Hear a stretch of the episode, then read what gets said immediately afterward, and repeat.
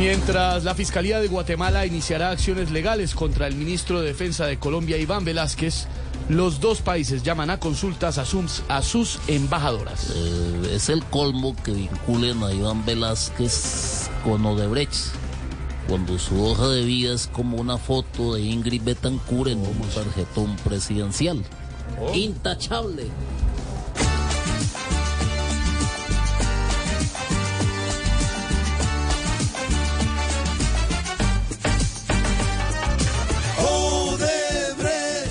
Vuelve a abrir esa olla podrida. Odebrecht no va a dejar de hundar.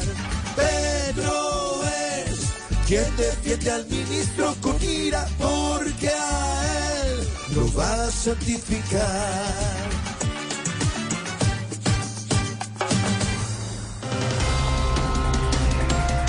Sin escote ni tenis, nuevo código de vestuario en la Cancillería de Colombia causa controversia. Solo falta que prohíban embarrarle a cada 10 minutos y entonces doña Irene no puede volver por allá.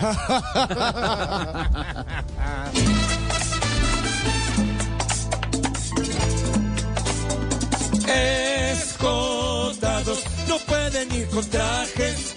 Escotados, los tenis que los dejen en la tula o en el closet guardados. Aquel que en tenis vaya al trabajo, que se prepare de una pa'l regaño. Les tocó es ahorrar para el traje alquilado.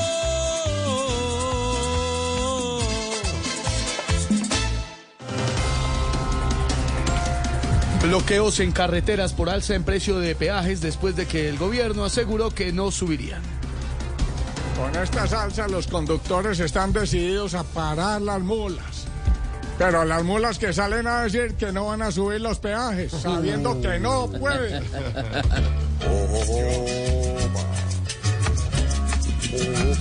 Con tanta promesa de Gustavito y el pueblo suyo se lo aguantó.